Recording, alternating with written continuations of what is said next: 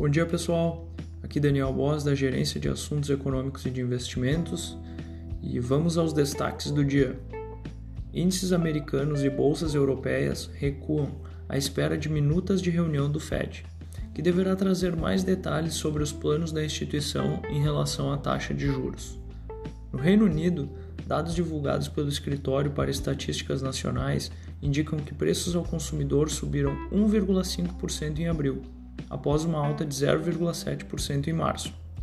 Os investidores acompanham atentos os dados sobre inflação em meio à reabertura econômica do país, que até 16 de maio havia vacinado 54% de sua população. Os dados da inflação na zona do euro, medidos pelo Índice de Preços ao Consumidor, marcou 1,6% desculpa, em abril na comparação anual, no mês anterior, o indicador marcou 1,3% no comparativo anual. Em recente pesquisa com gestores de fundos do Bank of America, a inflação encabeçou a lista dos maiores riscos de cauda, seguida por uma crise no mercado de títulos e bolha de ativos. Já o Covid-19 ficou em quarto lugar. Risco de cauda são eventos com pouca probabilidade de acontecer. Por aqui, teremos o depoimento do ex-ministro Pazuello na CPI da Covid-19. É esperado que o general permaneça em silêncio, a depender dos questionamentos, devido a um habeas corpus concedido a ele. O ministro do Meio Ambiente e funcionários do alto escalão da pasta são alvos de busca e apreensão da PF nesta manhã de quarta.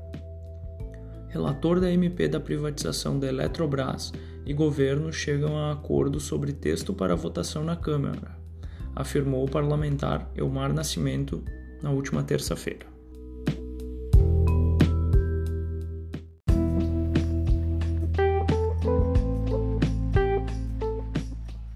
Vamos ao fechamento do dia. O dólar fechou a terça-feira aos R$ 5,25, uma queda de 0,22%. O Ibovespa fechou aos 122.979 pontos, em estabilidade. O S&P 500 fechou a terça cotado aos 4.127 pontos, queda de 0,85%.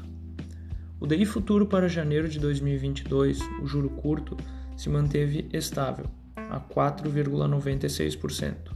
O DI futuro para janeiro de 2027, o juro longo, teve uma alta de 1 ponto base, a 8,86%.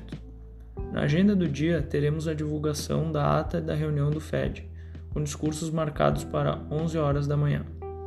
No Brasil, serão divulgados dados sobre o fluxo cambial estrangeiro. Um bom dia de trabalho a todos.